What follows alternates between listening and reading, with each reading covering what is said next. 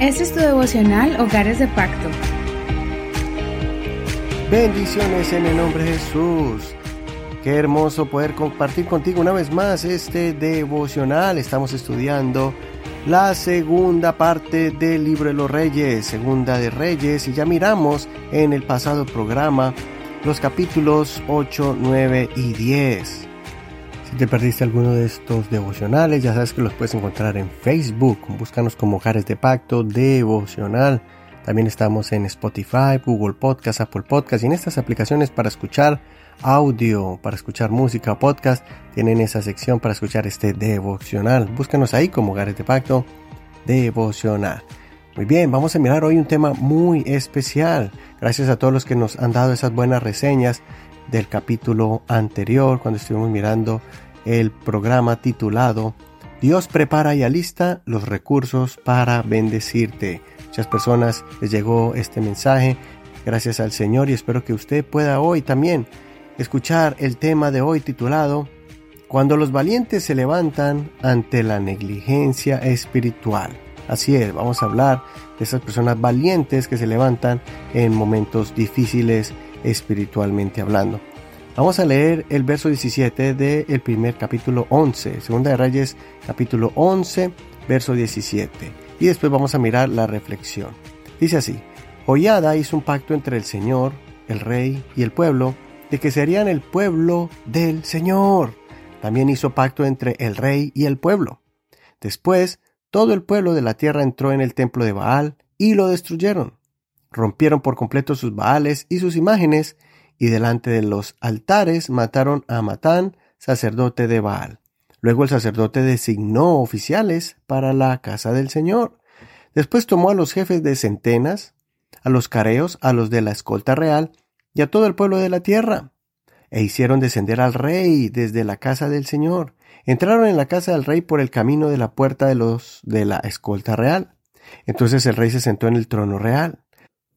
Todo el pueblo de la tierra se regocijó y la ciudad estaba en calma después que a Atalía le habían dado muerte a espada en la casa del rey. Joás tenía siete años cuando comenzó a reinar.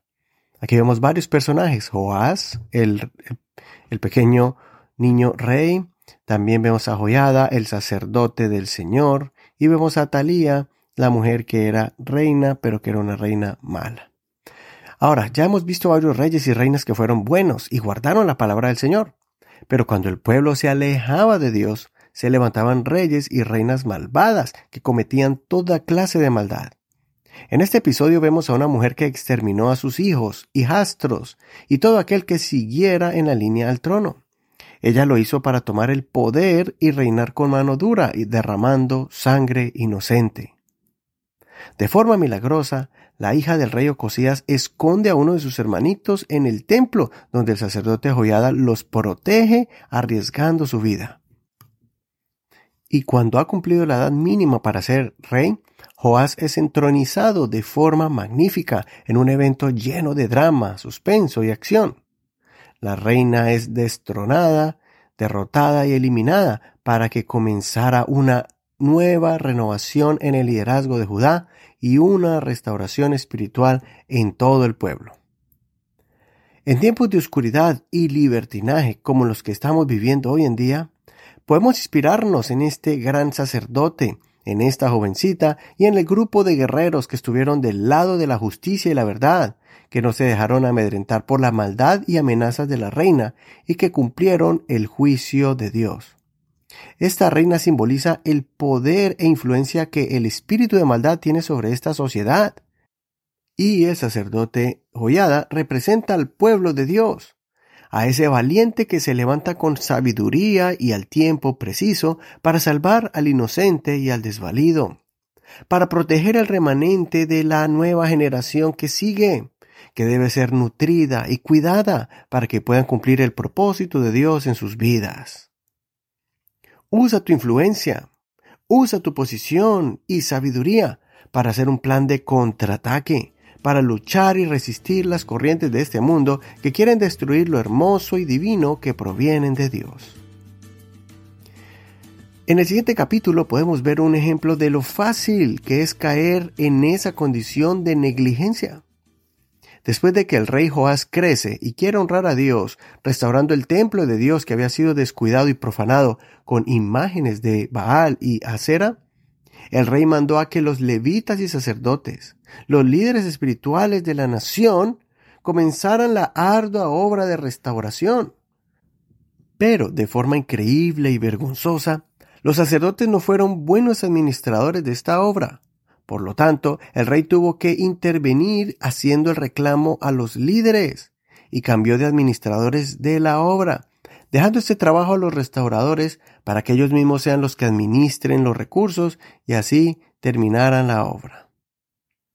Vamos a leer parte de este capítulo, el capítulo 12, en el verso 4.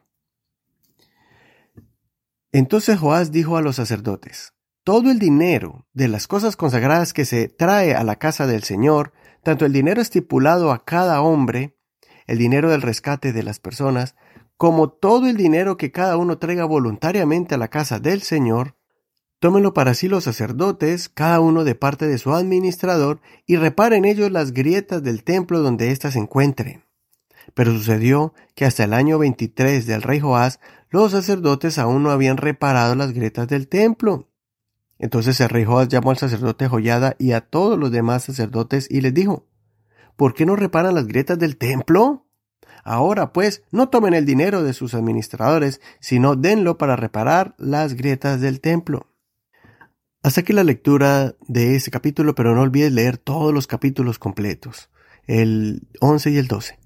Ahora, ¿qué les parece en este evento donde se les dio orden a los sacerdotes para que ellos pudieran reparar el templo y se les dio el dinero, pero ellos fueron negligentes, como ya no había en el trono una mujer mala persiguiéndolos, haciendo cosas malas, había relativamente calma, el pueblo estaba funcionando tranquilo, entonces fueron negligentes con la obra de Dios.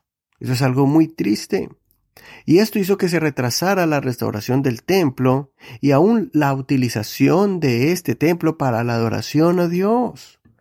Esto realmente fue vergonzoso verlo. Espero que podamos aprender de esto para no caer en el mismo error.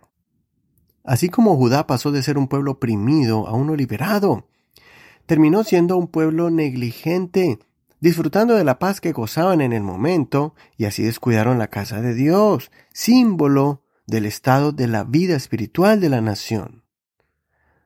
Tanto la opresión como la abundancia de tranquilidad impiden que Dios pueda bendecir más a su pueblo. No hay que vivir en opresión, pero tampoco abusar de la abundancia. Por eso guiemos a nuestras familias para que no caigamos en idolatrías y rebeldía contra Dios, pero que tampoco caigamos en el abuso de la libertad que estamos disfrutando en Dios y que nuestras vidas espirituales comiencen a agrietarse así como ese templo antiguo y que a veces ni siquiera nos inmutamos cayendo en un cinismo, ocupándonos de nuestras vidas personales, poniendo a un lado el trabajo que debemos hacer para renovar y mantener pulcra y limpia la casa de Dios, que son nuestras vidas y nuestros hogares. No caigamos en este corazón endurecido, no caigamos en esa alma entumecida, esa conciencia cauterizada, porque simplemente estamos gozando de las bendiciones de Dios, pero olvidándonos de nuestra responsabilidad como cristianos. Por eso dice Filipenses capítulo 2, verso 12, Ocúpense en su salvación con temor y temblor, porque Dios es el que produce en ustedes tanto el querer como el hacer para cumplir su buena voluntad. Hasta que la reflexión del día de hoy, soy tu amigo y hermano Eduardo Rodríguez. Mi oración es que Dios escuche tu oración y te dé un espíritu valiente para que te levantes con fortaleza, con coraje, para poder proteger y restaurar la vida espiritual de esta nueva generación en medio de la negligencia espiritual que nos rodea.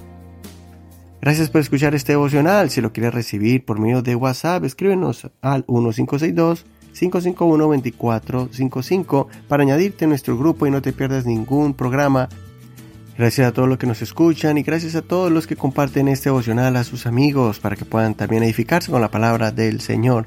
Un abrazo especial a todos aquellos que se han unido para bendecir este ministerio y así apoyarlo, sembrando en él para poder llegar a muchos hogares con esta palabra que fortalece hogares y vidas en Dios. Que el Señor te bendiga en este hermoso día. En el próximo episodio vamos a estudiar los capítulos 13, 14, 15, así que ve leyéndolos de antemano. Bendiciones, hasta la próxima.